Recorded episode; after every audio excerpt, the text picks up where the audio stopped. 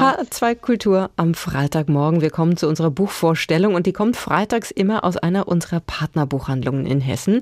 Heute ist Lucia Bornhofen von der Buchhandlung Bornhofen aus Gernsheim am Telefon. Schönen guten Morgen. Einen schönen guten Morgen, Frau Engel. Der Name Ihrer Buchhandlung, der macht schon deutlich, dass das Ihr Laden ist. Klein, aber, oder besser, und sehr gut sortiert, habe ich mir sagen lassen. Was ist Ihnen denn mit Blick auf die Bücher, die Sie anbieten, besonders wichtig? Gerade wenn man jetzt nicht so unendlich viel Platz hat, dann muss man, schätze ich mal, nochmal anders wählen und gewichten, oder?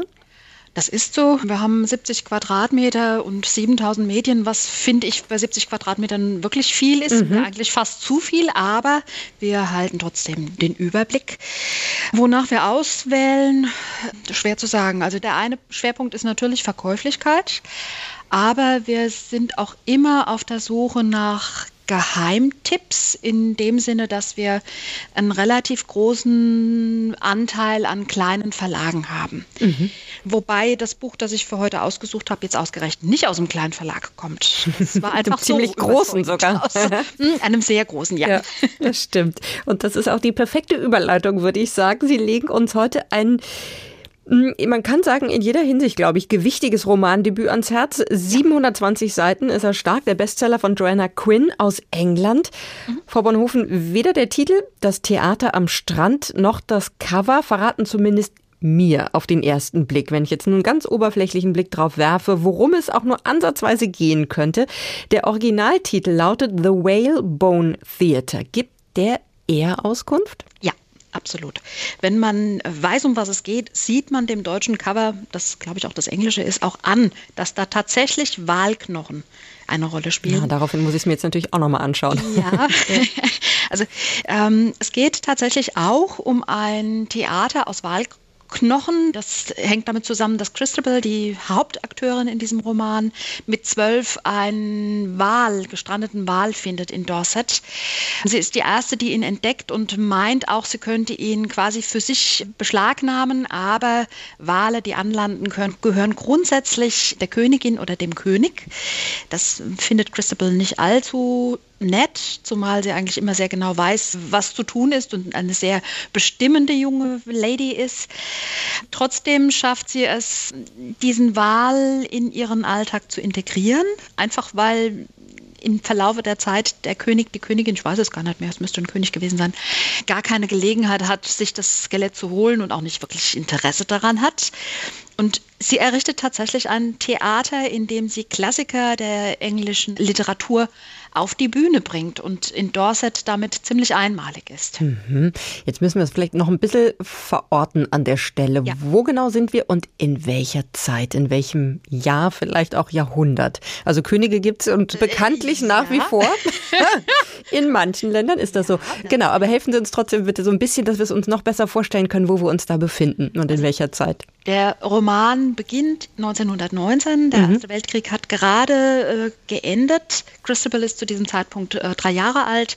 Und richtig einsteigt er 1928. Da wird nämlich besagter Wahl gefunden. Da wie gesagt, ist Christabel dann demzufolge zwölf. Also eine sehr bewegte Zeit, die da ja, auf jeden Fall schon mal sicherlich genau. auch eine Rolle spielt. Christabel ja. ist, nehme ich an, jetzt die Erzählerin.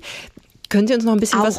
Auch. Okay, auch. das heißt, wir haben mehrere Erzählstimmen. Wir haben mehrere Erzählstimmen und zwar im Großen und Ganzen drei. Christabel und ihre beiden Geschwister, die nur Halbgeschwister sind. Christabels Mutter stirbt bei ihrer Geburt, was den Vater ein großes Unglück bringt. Er hat sie sehr geliebt. Dazu führt, dass Christabel logischerweise auch nicht so geliebt wird, wie sich das für ein Kind gehört, denn er kann mit dieser Tochter, die ihm seine Frau geraubt hat, nicht viel anfangen. Hm. Heiratet dann noch einmal 1919 ist natürlich auch, es sind sehr viele junge Männer im Krieg geblieben. Die neue Frau ist froh, einen Mann abbekommen zu haben, stellt sich ihren Alltag aber ganz anders vor als in einem klitzekleinen Kaff an der Küste von Dorset, auch wenn sie in einem großen Herrenhaus lebt. Aber da ist wirklich der Hund begraben und sie hat sich ihren Alltag ganz anders vorgestellt. Hm. Kommt natürlich mit Christabel nicht klar. Irgendwann kommt ein zweites Kind, Florence, genannt Veggie, weil sie aussieht wie Gemüse. Ja. Sehr charmant. Mhm. Sehr charmant, genau. Und irgendwann kommt dann auch ein Junge. Natürlich warten alle auf einen jungen Digby. Und das sind also unsere drei Erzähler, die in unterschiedlichen, ja, die unterschiedlich von der Stimmung her sind, die unterschiedlich im Erzähltempo sind. Der Roman führt uns bis zum Ende des Zweiten Weltkriegs. Wir mhm. erleben also sowohl mit, was nach dem Ersten Weltkrieg passiert ist, mit der ganzen Umstrukturierung. Ähm, die großen Feudalherren haben kein Geld mehr, kaum noch Land. Es gibt kaum noch Leute, die für sie arbeiten können. Wir haben den Umbruch in der Landwirtschaft mit verstärkt Industrialisierung, also Geräten, Maschinen, weniger Personal. Es ist alles vollkommen im Wandel, anders als die letzten hunderte Jahre. Das spielt alles mit rein. Und dann haben wir die zweite Hälfte quasi, die im, im Zweiten Weltkrieg spielt. Und da sind dann alle drei, sowohl Christabel als auch Florence, die dann mittlerweile Flossie genannt wird, was ich viel angemessener finde, mhm.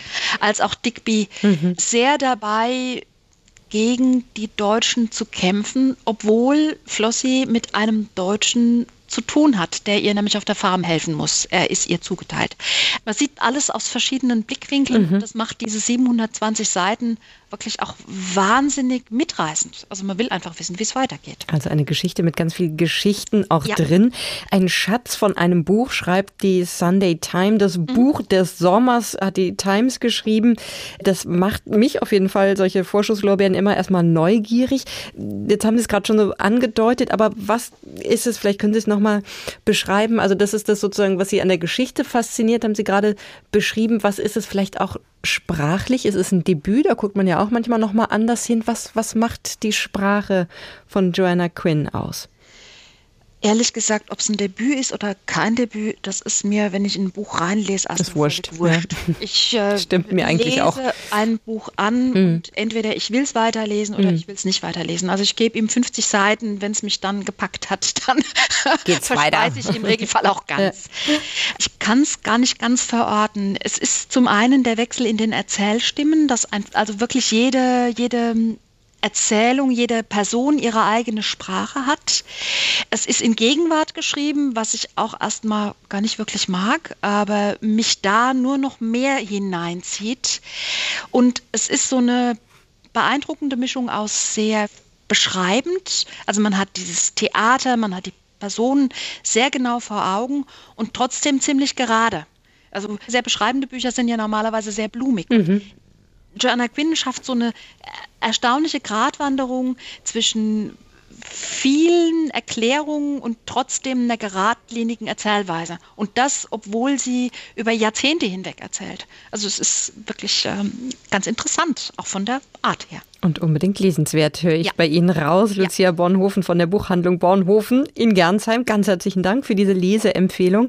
Sie gilt im Roman Das Theater am Strand von Joanna Quinn. Die 720 Seiten wurden aus dem Englischen von Wiebke Kuhn übersetzt. Sie erscheinen beim Bertelsmann Verlag und kosten 23 Euro. Vielen Dank und schöne Grüße nach Gernsheim. Ganz herzlichen Dank, Frau Engel. Neue Bücher in HR2 Kultur. Weitere Rezensionen auf hr2.de.